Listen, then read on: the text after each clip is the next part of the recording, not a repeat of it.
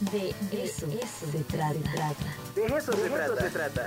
Conciencia es mejor. Mente y cerebro. ¿Qué hace? ¿De qué enferma? Con José Ramón Eguibar Cuenca. De eso se trata. Regresamos al de eso se trata. Muchas gracias a todos los que nos están viendo en el 18.1 TV Boab, la imagen de la universidad. También en el 118 en Megacable y también en nuestras tres estaciones de radio. En el 96.9 de FM aquí en la ciudad de Puebla, en el 104.3 en Chignahuapan y en este momento conectándose los Lobos del Sur en el 93.9 allá en Tehuacán. Así es que muchísimas gracias. Qué honor tener la columna del doctor José Ramón Eguíbar aquí en el De eso se trata. Doctor, ¿cómo está? Muy buen día. Ya está conectado el doctor José Ramón Eguíbar. Doctor, ¿cómo está? Muy buen día. Muy buenos días, Ricardo. ¿Cómo estás tú? Y eh, deseo que bien. Todo en orden.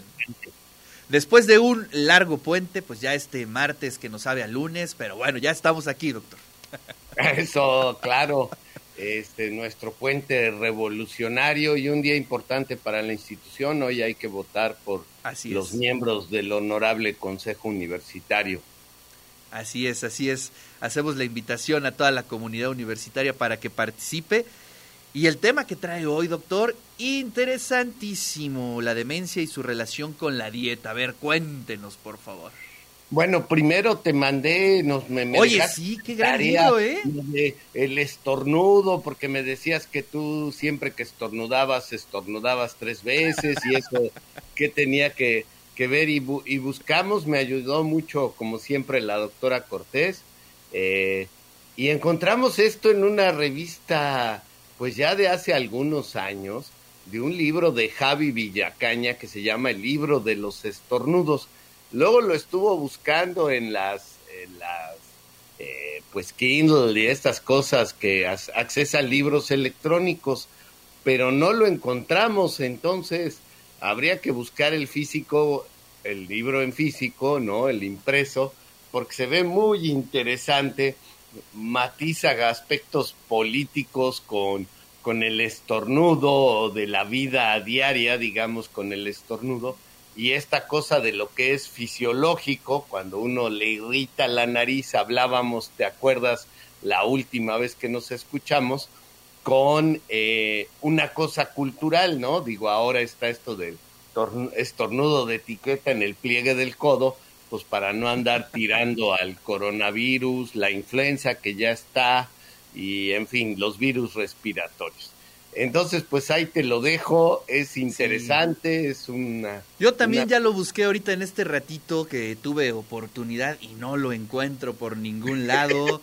Así es que pido ayuda a toda la audiencia si alguien tiene este libro que se llama El libro de los estornudos de Xavi Vicaña. Por favor, ayúdenos. Le agradeceré que me lo dejen fotocopiar. o a ver qué hace, o que me lo preste. con el riesgo de que no se los devuelva, obviamente. no, no, no, no. Sí lo vamos a devolver, Ricardo. Nada más lo vamos a, a, fotocopiar para leerlo, porque pues fue una idea de usted de decir, oiga, y no se ha publicado nada. Pues no, parece que no. Este, pero bueno, es este interesante eh, el, el texto de, de, Villicaña. Sí, sí, bueno, y ahora volviendo a esto, fíjate, eh, hay un estudio, yo creo que es debatible, eh, en cuanto a sus resultados, la doctora Cortés decía, yo no le creo, ah, está bien, eh, me parece interesante que en un investigador griego se haya puesto a ver qué consumían personas mayores de 5 años, de 65 años, perdón, y hacer un registro a lo largo de tres años de lo que comieron. Y luego tratar de correlacionar eso, de relacionarlo, sería eh, con la presencia o no de demencia senil.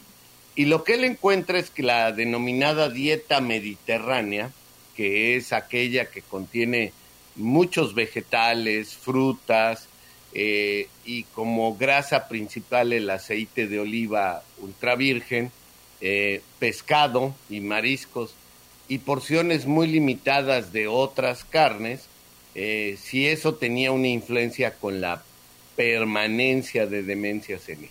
Y él encuentra una relación, sí, las personas que toman este tipo de dieta mediterránea con una cantidad que él fija, eh, pues en base a su estudio de, de, porciones, cuántas porciones, entonces si tú tomas más de siete porciones de ensalada, o sea, una diaria, más de nueve porciones de frutas, un poco más de una vez diaria, eh, pescados y mariscos la mayor parte de, la semana, eh, la, y eh, frijoles y otras leguminosas cinco veces a la semana, la probabilidad de que sufras de la enfermedad de Alzheimer o de otras demencias se reduce. Eh, evidentemente él mismo dice, pues mi resultado todavía no indica nada, simplemente es una tendencia. Lo que tendría yo que hacer ahora es seguir a estos pacientes en vez de tres años, cinco, siete o más, y ir anotando cuánta, cuántos de ellos desarrollan demencia para que pudieran ser los, los datos más robustos. Entonces, este, a mí me parece interesante porque ha habido un cambio en la dieta muy fuerte de todos los humanos, ¿no? A partir de la, exactamente como la, el video, ¿no? O sea, la acumulación de grasa es un problema que tenemos. Perdón, y eso está asociado a muchos alimentos procesados que consumimos. Eh, yo veo muchas veces que estigmatizan ciertos de estos productos, ¿verdad? Este, como que no los debemos de, consumir. Eh, sin embargo, la vida diaria a veces hace mucho más fácil acceder a un alimento que tenga un alto contenido energético a media mañana que a una ensalada o a un cóctel de frutas, que además lleva aparejado pues la posibilidad de enfermar, ¿verdad? Porque pues uno tiene que garantizar que el alimento está limpio, que fue lavado adecuadamente, que la persona que lo manipula se lave las manos, ¿no? Después de dos años de pandemia y de insistir que lo más importante es que uses cobrebocas, que sea la sana distancia y que te laves las manos frecuentemente, a mí me sorprende que mucha gente no se lava las manos, por ejemplo, antes de comer. Entonces, pues, pues es un reto todavía. Eh, evidentemente el comer eh, sano pues determina qué tan sano está tu organismo, valga la redundancia, y este estudio del doctor Simescas, eh, un griego, pues abona en este sentido de que una dieta llena de vegetales, de frutas, y le agrega para mí las leguminosas, él pone frijoles y otras leguminosas, eh, pues es muy importante para mantener una vida sana y creo que este es un espacio adecuado para recordarles a todos que pues que esto es muy importante para, para tener un estado de vida sano. Claro. Oye, bueno, sí, este, eh, entendemos que el tema de, o esta tendencia en relación con lo que comes y la demencia, pero en el camino te evitas un chorro de enfermedades, ¿no? Bueno, por lo menos la obesidad, este, un chorro de cosas que, bueno, la verdad es que siempre la dieta mediterránea siempre se ha sabido que es lo mejor, ¿no? Claro. Para tu corazón, para todo prácticamente. Claro, claro, por eso yo decía de como grasa principal usan el aceite de oliva. Yo siempre me, me sorprendía, tener, tenía un amigo sevillano que tomaba el pan y en vez de mantequilla le ponía aceite de oliva, pero en cantidades bastante bondadosas. Y yo le decía, ¿y cómo tienes el colesterol bajo? Me dice, por eso puedo comer esto. Parece ser que la composición de grasas del aceite de oliva ultra virgen, este, pues tiene propiedades que le permiten a uno bajar el colesterol. De hecho, por ahí hay una dieta, háganlo con cuidado, en donde se toma una, una cucharada diaria por la mañana, pequeña, ¿eh? Porque si no les va... No de mole, no de mole, por favor. No, exacto, de esas así, muy chiquita, diaria y baja los niveles de colesterol porque tiene una composición de grasas muy homogénea el aceite de oliva ultra virgen. Entonces, este, sí, como tú dices, el tener eh, no solo el cerebro, sino el corazón, los pulmones, los riñones sanos, pues empieza por tener una dieta adecuada, balanceada, y ya habíamos dicho, ¿verdad? Hacer ejercicio 30 minutos diarios, caminar, andar en bicicleta.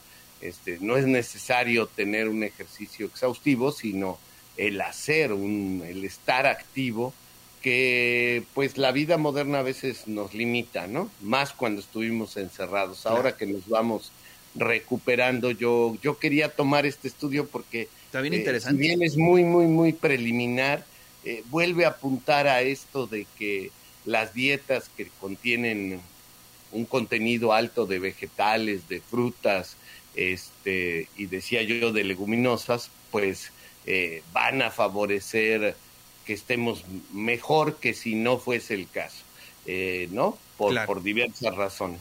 Este, uno puede hacer el esfuerzo, por ejemplo, si al mediodía por razones ahora de trabajo no lo puede hacer, bueno, puede tomar esta ingesta de frutas y verduras por la mañana y la tarde que ya estamos en casa y que garantizamos que la preparación de los alimentos sea la adecuada, Ricardo. Sí. Hoy te manda un mensajito Federico del grupo del De eso se trata. Dice, para el doctor Aguíbar, es un asunto delicado. Parece haber una asociación, pero es muy difícil comprobar la causalidad entre los dos fenómenos, dieta y demencia senil. Y seguramente intervienen innumerables factores más. Además, se está rescatando el valor de las carnes rojas y sus grasas. ¿Qué opinas? Sí, sí, claro, por eso yo dije, es un estudio y el mismo autor dice, hay que seguirlo. Establecer correlaciones en ciencia no es fácil, sobre todo cuando la demencia claramente tiene un componente eh, multidimensional, o sea, tiene que ver tus genes, tu estilo de vida, eh, si lees o no lees, es un factor que se ha discutido mucho. Eh, si estás activo o inactivo, los inactivos tienden a tener más demencia eh, los obesos, como tú decías, etcétera. Entonces, sí, tiene toda la, la, razón. Simplemente esto pues sería un, un, factor que contribuye y por eso quería eh, sacarlo. Yo creo que las carnes rojas, este, eh, si uno las come en moderación no hay ningún problema, son una buena fuente de proteínas. Este, los pescados en los últimos tiempos se han ensalzado, pero eh, la mayoría ya del pescado que comemos es criado en granjas y entonces, por ejemplo, yo te puedo decir el salmón, que es un pescado que de verdad también tiene propiedades buenas, como hablábamos del aceite de oliva, eh, pierde muchas de esas propiedades cuando es cultivado masivamente. Por ejemplo, Chile es el primer productor de salmón cultivado y ellos mismos reconocen que han perdido digamos, no su valor de contenido de proteínas, pero sí su valor de contenido de grasas. No es lo mismo un pez que nada en el océano Claro. y luego tiene que subir a través de los ríos, ¿verdad? Para, para tener un contenido de grasa muy peculiar a algo que lo tienes, este, si han ido a Tlimeyaya y a esas zonas, que le estás dando de comer un alimento balanceado, que es lo que hacemos hasta con nuestras mascotas, ¿no? Así si me dice, oye, la dieta del perro con un alimento balanceado es buena, pues sí, sí, facilita la vida. Sería mejor darle carne de caballo como mi padre les daba con, con desperdicios y huesos, ¿ah? Seguramente sí, o sea, los perros cuando los domesticamos que eran lobos, pues comían carne, no Claro. comían alimento balanceado. Entonces, por eso yo decía, cambió mucho la dieta después de la Segunda Guerra Mundial y nos eh, ahora más en el siglo XXI a los alimentos muy procesados, incluso los propios vegetales, ¿no? Tú puedes comprar vegetales congelados y te facilita un poco si no puedes ir al mercado por razones de trabajo o de otra índole. Claro. Entonces, está ahí, hemos, la propia lechuga, la, ya no la cultivamos ni siquiera en tierra, ¿no? Hay mucha que es por hidroponía y la puedes comprar en el supermercado ahí con su, con su cosa nutricia y le ves las raíces. Entonces, ha cambiado Sí, los sí. jitomates, este, entonces cambian las propiedades o los contenidos de las cosas eh, buenas del jitomate, sí, indudablemente son más homogéneos y, y al, a la- al, al final a lo mejor hasta mejores, ¿no? Porque se hace un análisis muy cuidadoso de sus propiedades, es horrible, ¿verdad? Organolépticas, este, Claro. o sea, de sabor, de olor, de consistencia. Yo creo que, doctor, lo que sí debemos como, digamos, bueno, pues la carne finalmente o hasta las propias grasas naturales, creo que todavía entran. Lo que sí debemos de poner mucha, mucha atención es en los procesados, ¿no? En las harinas, en todo lo que tiene, lo que regularmente encontramos en estas tiendas que están a la vuelta de la esquina. Creo que eso es lo que más nos, este, nos, eh, nos da en la torre, ¿no? Sí, sí, bueno, eh, el vivir en una ciudad muchas veces uno se lo replantea qué tan bueno es, ¿no? Vámonos al campus Tehuacán o al campus donde vas a vivir este en condiciones eh, pues de regreso más eh, por lo menos seminaturales no tan creadas por el humano. Tienes toda la razón Ricardo o sea eh, y luego se pone de moda yo vi hace poco muchas cosas que tenían jarabe de agave. Entonces por qué si tiene jarabe de agave ya no es este dañino no como tú dices hay que ver sobre todo qué tan procesado está el alimento y yo diría el, el contenido calórico. Hay cosas que son sorprendentes, ¿no? Este, vamos a meter un gol, pero yo una vez me quedé muy sorprendido que si te comías un chocolate sneaker eran dos mil calorías. Ya, hasta mañana. Con eso tienes para todo el día. sí, sí, debes de comer 2.500, pues ya, con un vaso de agua o una cosa, ¿no? No agua, pero te preparas un agua con una cuchara, ya, se, ya, ya juntaste. Entonces, es eso, como, como hacerse consciente muchas veces del valor calórico de los, de los alimentos, sobre todo los procesados, los naturales menos. Por ejemplo, hay, hay una cosa ahora que está, ya es la temporada de mandarinas y creo que a toda la, o a la mayoría de la gente le gusta y es un tiempo corto. Este, luego te trocan mandarinas ácidas, pero una mandarina dulce yo creo es equivalente a una naranja. Y si tú le preguntas a un nutriólogo, te va a decir que no comas esas frutas porque tienen mucho contenido calórico, como la caña de azúcar, obviamente. Este, entonces, pues es eso, que uno vaya viendo y decir, bueno, hoy es mi día este, libre, me voy a comer un bife, ¿verdad? Y voy a, este, con moderación. De todas formas, hay que tener la idea, un humano como usted, que está joven y demás, debe de comer 70 gramos de proteína diaria para que esté bien sano.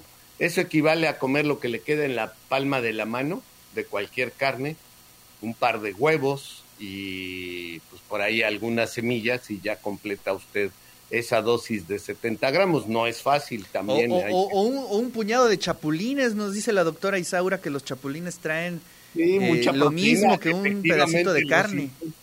Sí, sí, bueno, igual en la palma de la mano se comen un, chapulines con huevos, son muy sabrosos. Una vez los probé en Oaxaca, un omelette de chapulines y era realmente bueno. Entonces, pues sí, Ahí, están todas las posibles combinaciones. Doctor, pues le agradezco como siempre su tiempo. Gracias por compartir todo lo que lee, lo que investiga con toda la audiencia. Le mando un fuerte abrazo. Igual, muy buen día a todos los radioescuchas. Y no se olviden de votar. Ahora es electrónico. Háganlo, por favor, es muy importante. Así es. Pues ahí está la voz de nuestro queridísimo doctor José Ramón Eguíbar, director general de Desarrollo Internacional. Estuvimos hablando sobre una tendencia en relación con lo que comemos, a partir de lo que comemos, quizá como tendencia se está estudiando todavía, está en proceso, puede producir ciertos rasgos de demencia